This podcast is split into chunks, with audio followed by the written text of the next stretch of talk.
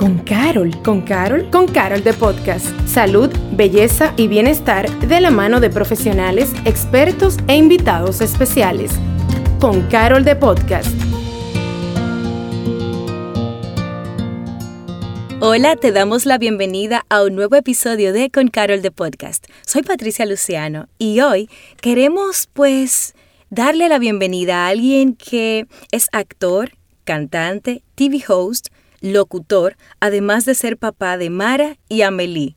Nos acompaña José Guillermo Cortines, mejor conocido como Memo. Bienvenido a Con Carol de Podcast. Hola, Patricia, ¿cómo estás? Estoy bien, gracias a Dios. ¿Qué me faltó en la presentación? Te faltó, bueno, a ver, eh, te faltó chef, te faltó también eh, fotógrafo, te faltó chofer, porque después que tú dices padre de Amelie y de Mara, pues entonces el espectro se abre, se abre mucho más, porque cuando uno es padre, uno es todo. Y ya que mencionas todo eso que te toca hacer como papá, lo primero es saber cómo se siente ser padre de dos chicas que además tienen una diferencia de edad tan amplia. Bueno, a ver, eh, primero yo yo siempre lo vivo diciendo y creo que lo he hecho siempre público, el que yo me siento muy orgulloso, sobre todo de mi hija grande, porque es la que ya va teniendo logros personales y va haciendo cosas para ella. Y yo me siento muy feliz por eso. Eh, con las dos, por igual, eh, feliz. Y sí, el gap generacional que existe entre una y otra realmente eh, no significa nada a nivel familiar, porque se adoran, se quieren, son buenas hermanas y, y, yo he sido realmente el que he acogido más el cambio porque ser padre con 11 años de diferencia es lo que, perdón, 11 no, más todavía, son 16 o algo así. Bueno, eh, con una niña de tanta diferencia, pues te vuelve a hacer otra vez, volver a experimentar como si fuera desde cero. El papá de Mara, es decir, vamos a recordar a ese José Guillermo que se convirtió en papá de Mara hace unos años atrás, ¿cómo era? ¿Cómo recuerda ese momento?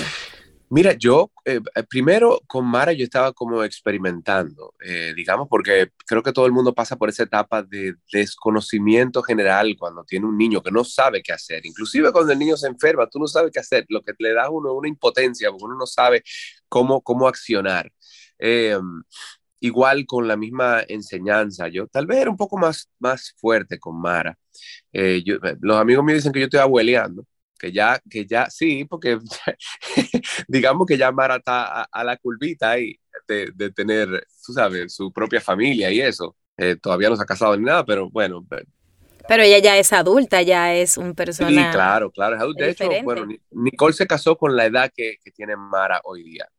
Entonces, eh, por eso digo, o sea, dicen que yo, dicen que yo estoy abueleando porque trato tal vez a Meli con más delicadeza, con más tranquilidad, pero yo creo que, que más que ser, eh, eh, que más, más, que la forma de, de, crianza ser diferente, yo creo que también es porque la edad y la práctica con Mara te me ha permitido, tú entiendes, desarrollar un poco más la paciencia, etcétera, etcétera. Por eso la pregunta de cómo, de cómo tú recuerdas a ese José Guillermo versus este José Guillermo que ya es el papá, o sea, esa experiencia de una y otra. Es decir, cuéntanos quizás un poco de algo puntual que tú recuerdes de cuando Mara nació, que tú digas, wow, yo me acuerdo que yo estaba en esto y me sentí de tal manera que quizás en contraste haya sido diferente en el caso de Amelie. Sí, No, no, lo, hay, hay, hay historias, eh, hay muchas. De hecho, o sea, mira, una de las cosas que nos, que nos dio trabajo con nosotros, a nosotros con, con Amelie fue la dormidera. O sea, eh, a Mara, yo la saqué de la habitación para su cuna a los tres meses. Goodbye y bueno, vamos a hacer cry out, como le dicen, y si ella llora, pues la dejamos llorar, si no tiene nada, porque se, que llore un poquito más, se cansará y ya. Eh, y así fue, y Mara eh, dormía en su habitación a partir de los tres meses, y un día lloró media hora, otro día lloró 15 minutos, al otro día no lloró nada y ya fuimos felices. Eh, Amelie ganó esa batalla. Eh, totalmente. Eh, nosotros no logramos eh, permitirnos el, dejar que ella llorara y íbamos y volvíamos y nos buscamos tantas maneras y finalmente decidimos acercarnos un poco más hacia el que ella esté cómoda entre nosotros. y bien, no hay ningún problema. Algún día ella se irá. Si, si ella un día trae el novio y lo duerme en la cama con nosotros, entonces ya ahí vamos a comenzar a tener conflicto. Mientras tanto, estamos. Ok. Y partiendo de eso, ahorita hablábamos del gap, pero digamos en un día normal, ustedes salen los cuatro como familia, este, ¿cómo se da esa dinámica entre ellas como hermanas? Es decir, Mara que acaba de cumplir 21 versus Amelie que apenas tiene 4. No, es fabuloso, o sea, de hecho, eh, Mara también tiene la práctica porque tuvo a, ella tuvo eh, con su mamá a Renata, que ahora tiene 6 años, o sea que Mara ha estado involucrada con, niños mucho más chiquitos, eh, por lo que ella tiene ese ángel muy fresco y sabe, sabe lidiar con su hermana. Eh, ellas comparten aquí una habitación, realmente en el día, porque como te dije, eh, Amelie duerme con nosotros, entonces ellas, ellas, ellas, ¿cómo te digo? Somos una, una, una, familia muy, muy normal, vamos a decir. Y Mara, en, vez de ser la niña que yo tengo que estar manejando, ya es una persona adulta que me ayuda con Amelie. O sea, viene siendo algo positivo para mí. Bueno, estamos hablando de lo positivo, pero como todo, la paternidad también es un cúmulo de retos uno detrás del otro.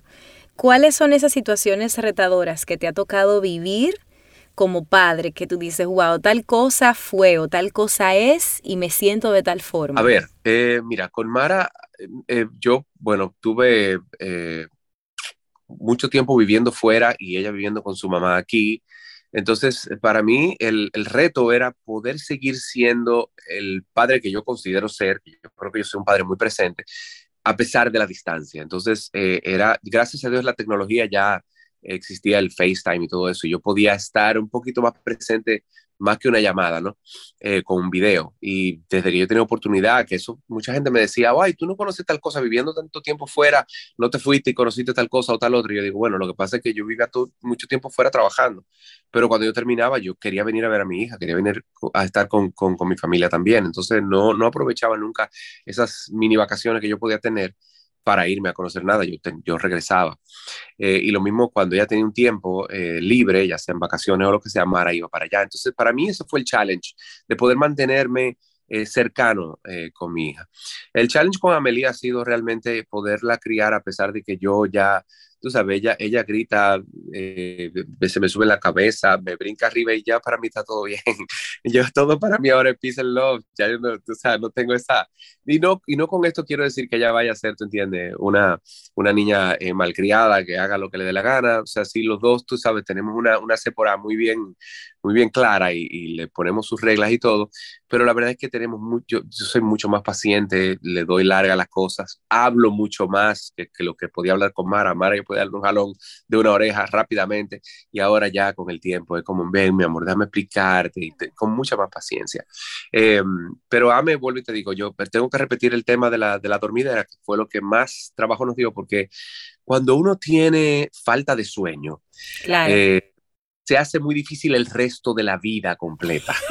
O sea, para todo. Uno, uno comienza a fallar en lo que uno no falla, uno comienza a, a, meter la pata en cosas que son cotidianas porque uno se siente que algo le falta y es precisamente eso, dormir. La tranquilidad y la paz de uno acostarse en su cama y dormir las horas que tiene que dormir sin tener que pararse a ver y, y, y buscarla y menearla en una mecedora y volver a, a dormir. Por eso nosotros optamos por, por permitir que ella estuviera entre nosotros hasta que ya ella, como ya niña más grande, eh, decida y entienda que ella quiere estar en su habitación. Yo sé que tú de una manera implícita lo dijiste, aún así quiero como dar el chance de que puedas explicar entonces cuál sería por lo menos tres cualidades que no sabías que podías desarrollar, que has amaestrado después de ser papá. Mm. Yo comienzo, la paciencia es una. Obviamente, o sea, te iba de una vez ya esa, porque como dijiste que lo mencioné, pues sí, la paciencia es una definitivamente, pero hay otras y que tú sabes que con el tiempo uno va adaptándose y viendo no necesariamente los errores que cometieron los padres de uno, sino eh, variando y personalizando la experiencia paternal. O sea, mis padres, por ejemplo, fueron un poquito más... Eh, más duros conmigo en el, en el asunto de los estudios, por ejemplo. Eh, yo tenía otros ideales para con mi vida que de hecho a la larga terminé siendo lo que yo quería ser, o sea, sin, sin, no, importando que yo haya hecho una carrera universitaria diferente. En el caso de Mara, que es la, la, la que viene al caso en este, en este aspecto, yo he tratado siempre de buscar la forma de que ella sea feliz haciendo lo que ella quiere hacer, más que tratando de encarrilarla en alguna experiencia personal mía o en algún sueño que yo haya tenido no cumplido. Eh, yo creo que yo creo que cada persona viene con un don y lo que tú tienes que ayudar a, los hijos es a descubrirlo y a, y a, usarlo. Entonces, eh, dentro de ese marco, pues eh, Mara ha hecho una carrera de arte, sí, lo mismo, vamos a decir, lo mismo que yo, pero, pero por un camino totalmente diferente. Y yo me siento, vuelvo y te digo, súper orgulloso por verla. Yo tengo aquí en mi casa trabajo de, de Mara de la universidad que es marcado porque me parece que es en lo que hace una persona súper buena, es genial y tiene su propia personalidad. Entonces, eso, eso es lo que yo creo que yo he tenido que adaptar más en el caso Mara para yo poder, tú sabes, eh, seguir adelante y ser feliz y hacerla ella feliz también. Y bueno, ¿y qué tal cuando te tocó saber que Mara ya tenía pareja, que ya estaba saliendo con alguien? ¿Cómo fue ese momento para ti? Tú, sabes que yo soy el, el más chilling de los dos. Yo creo que si tú le preguntas a, a, Nicole, a lo mejor Nicole puede decirte a ti, ah, imagínate, wow, esto, lo otro, pero yo siempre en ese tema he sido muy abierto y como yo confío tanto en ella, porque tenemos una relación muy estrecha, eh, yo sabía desde el principio que en el momento que Mara decidiera eh, salir con alguien, tenía que ser una persona buena y así fue. O sea, yo a Eduardo lo considero ya un hijo.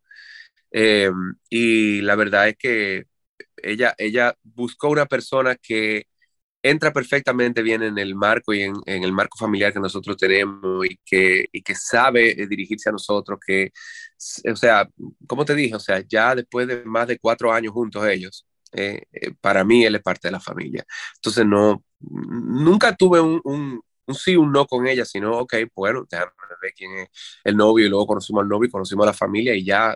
Somos todos una gran familia feliz. Todos, exactamente. Él, es parte de, la, de esta familia especial que tenemos nosotros, porque tú sabes que es muy especial. O sea, yo considero parte de la familia todavía a Nicole. Ella no ha dejado de ser parte de mi familia. Y lo mismo Gustavo y Vera y Renata también. O sea, yo sé perfectamente bien ir a buscar a, a bueno, supe, porque ya no está en el mismo colegio, pero supe ir a buscar a Meli al colegio y, y coger a Renata conmigo y llevarla a la casa de su mamá.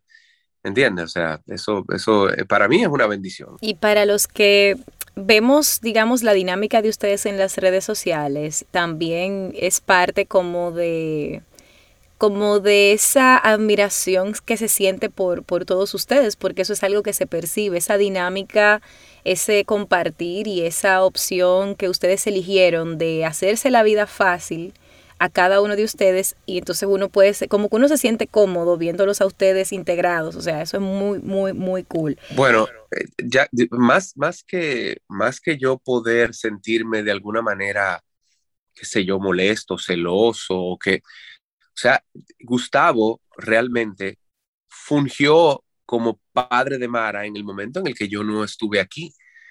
Y yo se lo, se lo hago saber a ella, porque para mí eh, el agradecimiento que yo siento de que ella haya tenido una figura paternal en el momento en el que yo falté por haber estado trabajando, eh, es algo que no tiene precio. O sea, yo se lo, se lo voy a agradecer el resto de mi vida. Y por eso es que creo que toda persona que haya prestado atención a la historia de ustedes, lo que las redes permiten que, que podamos observar es precisamente eso, como esa buena dinámica. Y ya que mencionas también esa dinámica, cuando te toca a ti ejercer de papá, ya no necesariamente en el marco familiar, sino a ti como papá en tu relación con cada una de tus hijas, ¿qué es lo que tú sientes que más disfrutas? También debo, debo dirigirme como más a la parte de Mara, porque ya alguien con quien yo puedo entablar una conversación adulta, madura y con, y con criterio, ¿no? Eh, con Amelie todavía, o sea, tú sabes que nuestras, nuestro compartir muchas veces eh, eh, se basa en un juego de muñeca donde yo soy el profesor y ella es la mamá, y entonces la muñeca me la trae, o yo soy el doctor y, ella está enferma y ella viene y le damos medicina juntos y todo eso. O sea, yo me siento en el piso de su habitación. Entiendo, entiendo también que estoy, tú sabes, llegando a un punto en que ya eh, crucé un marco de edad en el que yo pararme me da brega después, pero igual sigo sentándome en el piso a pesar de eso. Pero sí, con Mara yo, yo disfruto muchísimo eh, compartir con ella y hablar con ella y escucharla y oír cuáles son sus planes, ver, ver qué, qué hay en su cabeza. Y gracias a Dios me ha tocado a mí tener una hija de la cual yo puedo sentirme orgulloso, como te dije anteriormente. Para mí eso es muy importante porque eh, veo reflejado en, en, su, en su alegría, eh, con sus logros personales, que el que nosotros le hayamos permitido poder hacer lo que ella quiere hacer y eso, y eso le permite eso. Eso me hace muy feliz. Yo sé que esta es una pregunta que le hacemos y que por lo regular la respuesta que recibimos es, eh, pues no sé, así como, ay, un abrazo y tal, pero quisiéramos que nos cuentes cuál ha sido el regalo del Día de los Padres más especial que tus hijas, cualquiera de las dos o las dos, te ha dado. A ver, bueno, a mí, ya ahorita me entregaron una, a mí una carta personal que tenía una raya azul y en esa raya decía que yo era el mejor papá del mundo y que yo siempre iba a ser su papá. Ese tipo de cosas realmente, la verdad es que mira, si te digo un par de media, una taza con unos bigotes,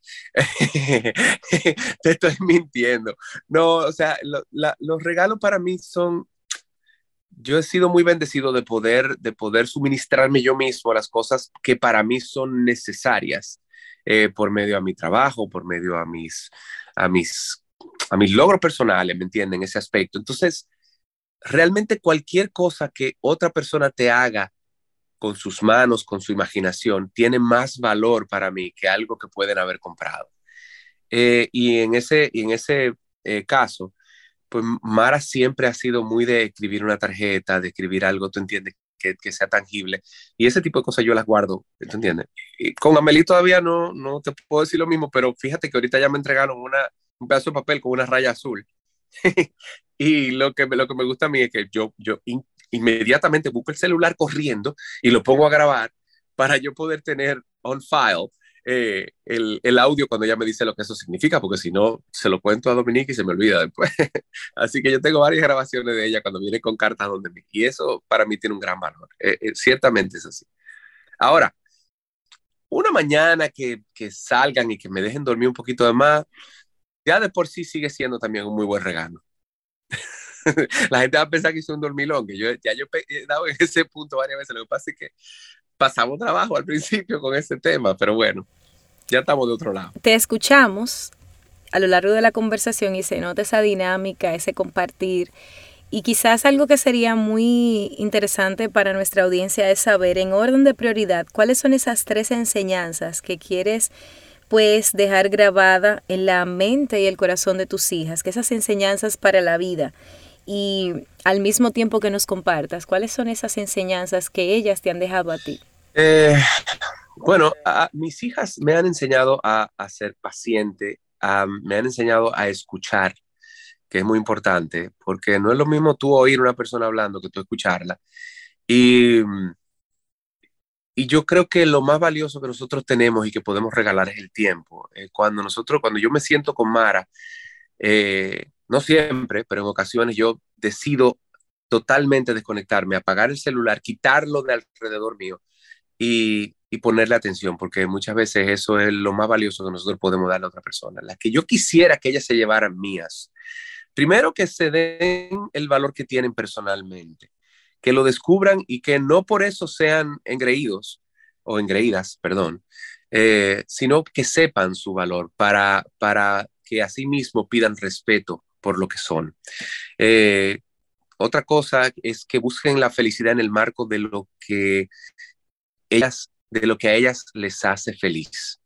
Em, cuando uno, eso es algo que yo he vivido y que he aprendido eh, con el tiempo, que cuando tú te ves obligado a hacer algo que a ti no necesariamente te gusta, eh, tú te pasas el resto de la vida haciendo eso a regañadientas, te pasas todos los días quejándote de lo que tú haces, te, sientes mal y te, y te duele tener que pararte a hacer eso.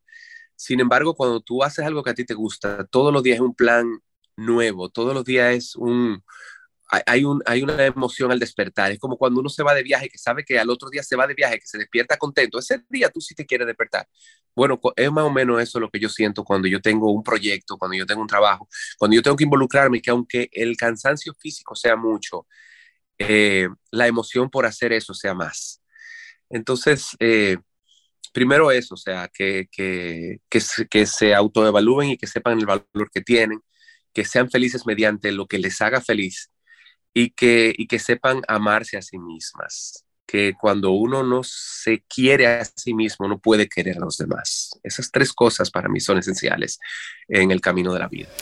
Y ya que tú mencionas eso, y en, el entendido que al inicio de esta conversación compartías con nosotros el orgullo que sientes por Mara, por sus inclinaciones y demás, pues, ¿cómo visualizas a tus hijas en el futuro? Cada una pues una Amelie que quizás es pequeñita, pero que de repente ahora puedes ir percibiendo sus áreas de interés, quizás no, pero ya una Mara que ya tú sí sabes por dónde anda su interés, o sea, cómo las visualizas tú así como a nivel de imaginación. Bueno, yo a Mara yo siempre me la imagino como mucho mejor que yo. O sea, ella, ella llegó versión 2.0 mejorada, entonces eh, yo vi, y te voy, a, te voy, a hacer un pequeño paréntesis antes de terminar la respuesta como iba. Vi en estos días una imagen que no sé si, si las personas han, tenido la oportunidad de, encontrar en redes y cosas, de un padre que está completando a un niño que solo le falta una pieza de un rompecabezas. O sea, él, él está poniendo esa pieza que le falta al niño, pero cuando tú ves la foto completa al padre, le faltan muchas piezas en su espalda. Eso quiere decir que nosotros vamos forjando el futuro de esos niños y que lo vamos completando inclusive con lo que nosotros somos. Eh, yo, yo no puedo ver a una, a una Mara eh, desilusionada, yo no puedo ver a una Mara destruida, yo no puedo ver a una Mara, yo, yo siempre mi mente y mi, y mi corazón quiere ver a una persona eh, exitosa, a una persona feliz. Y, y siempre trato de, vuelvo y te digo, de inculcarle a ella eso que yo te dije anteriormente, que aunque sea, eh, aunque no lo puedas tocar, no lo puedas ver, son cosas súper importantes. Entonces, dentro de eso, ¿sabes? Yo quiero mucho a Eduardo, pero le digo, tú tienes que ser feliz tú, sin Eduardo, para tú poder ser feliz con Eduardo. Y ese tipo de cosas, yo, yo me encantaría saber que ella no solamente la ha escuchado, sino que la ha entendido.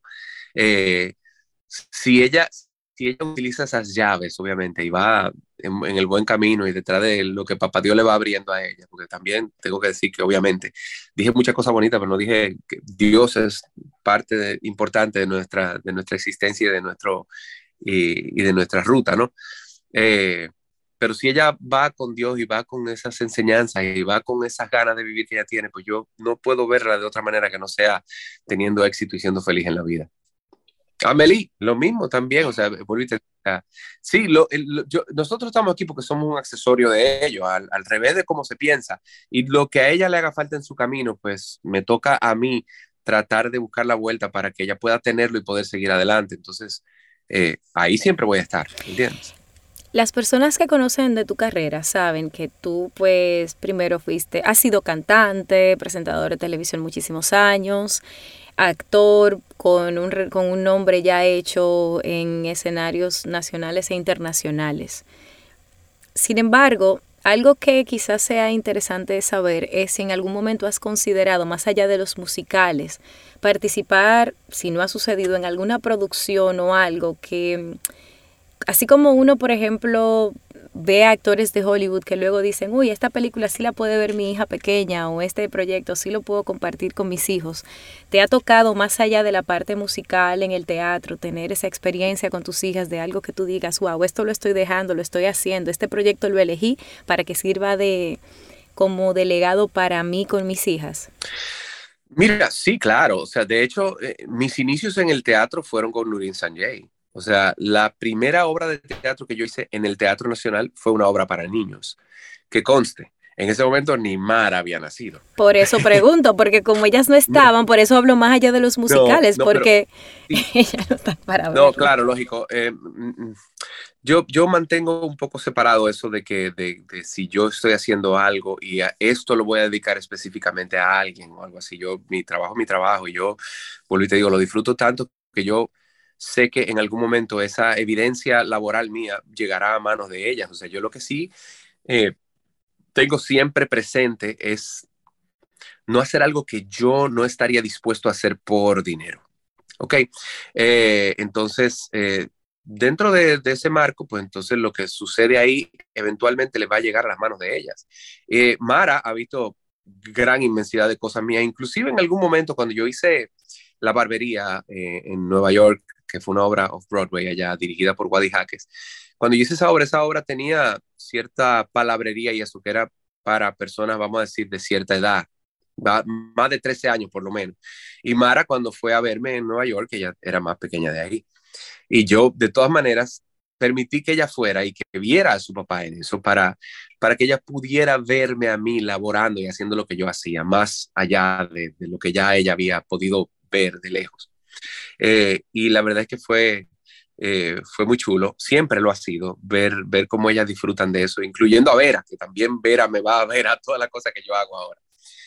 Eh, pero sí, hay proyectos inclusive en estos días, eh, de ahora en adelante, que todavía no los puedo mencionar, en los cuales yo me voy a estar involucrando, que son, son directamente con Amelie y para Amelie. Así que, pero eso es fortuito, eso no fue como que yo busqué eso porque, bueno, Amelie, eso, sino que es una persona cercana a mí que tiene un proyecto que es para niños y que también la va a involucrar a ella y donde yo también voy a estar, tú entiendes, eh, trabajando. Por lo tanto, ya en un tiempecito sí te voy a poder responder esa pregunta un poquito más, un poquito más directa. O sea que eso da pie para decirle a la producción que tenemos una segunda parte de esta conversación. Me encanta. Entonces, ya casi dejándote, porque sabemos que tú tienes tus compromisos de todas las cosas que haces. Eh, digamos que de tus cualidades, me queda esta y otra pregunta, de tus cualidades, ¿cuál es esa cualidad que te gustaría ver en tus hijas? Que tú dirías, wow, me gustaría de mí que tenga esto, o si ya Mara, que es más grande, lo tiene, ¿cuál es esa cualidad que tú identificas en ella, que, la, que te refleja a ti? Bueno, en Mara, en Mara yo veo muchas cosas, eh, cosas que yo admiro de ella, muy creativa, muy inteligente, pero sí me gusta mucho de ella, que ella está, ella está muy clara en lo que ella es. ¿Me entiendes? Lo que ella puede y, en ocasiones sí me toca, tú entiendes, como decirle, mi amor, pero, o sea, tú puedes hacer eso, tú puedes lograrlo, ¿por qué tú no haces esto y por qué tú no haces lo otro? Un poquito ayudándola a que, a, a, encarrilarla en una idea que pueda desarrollar, que sea más grande tal vez que la misma que ella me está diciendo, pero sí me gusta de ella que ella es muy madura en el asunto de, su, de su labor y de su negocio y me, me, fascina verla en, ese, en ese plano. ¿Qué me gustaría ver en, Amelie? O en las dos, de hecho. A mí hay, hay, personas que me han preguntado cuál es mi mayor virtud y cuál es mi mayor defecto. Y resulta ser la misma respuesta. Eh, a mí, yo hablo siempre con la verdad. Eh, y eso funge en ambos, en ambos ambientes, lo, lo mejor y lo peor. Pero, pero yo quisiera que ellas, que ellas aprendieran de eso y que fueran así también, porque con la verdad nosotros nos ahorramos muchas veces eh, problemas, eh, acortamos caminos eh, y venimos siendo siempre esa, venimos siendo siempre esa persona para los otros a la que pueden recurrir para, una, para un consejo, para una opinión real, no para rellenar, tú entiendes, con maquillaje cualquier problema o decir una cosa por la otra para hacer sentir bien a la otra persona. Eh, y eso sí me encantaría que las dos fueran, fueran así. Y ya partiendo de eso, y en el marco del cierre de esta conversación, ¿qué es eso que quisieras que tus hijas recuerden de ti cuando ya tú no estés en este plano? Yo quisiera que ambas recordaran mi dirección y mi teléfono. siempre, siempre. Porque yo no tengo ningún plan de irme en este momento. Siento que todavía me queda mucho camino por delante.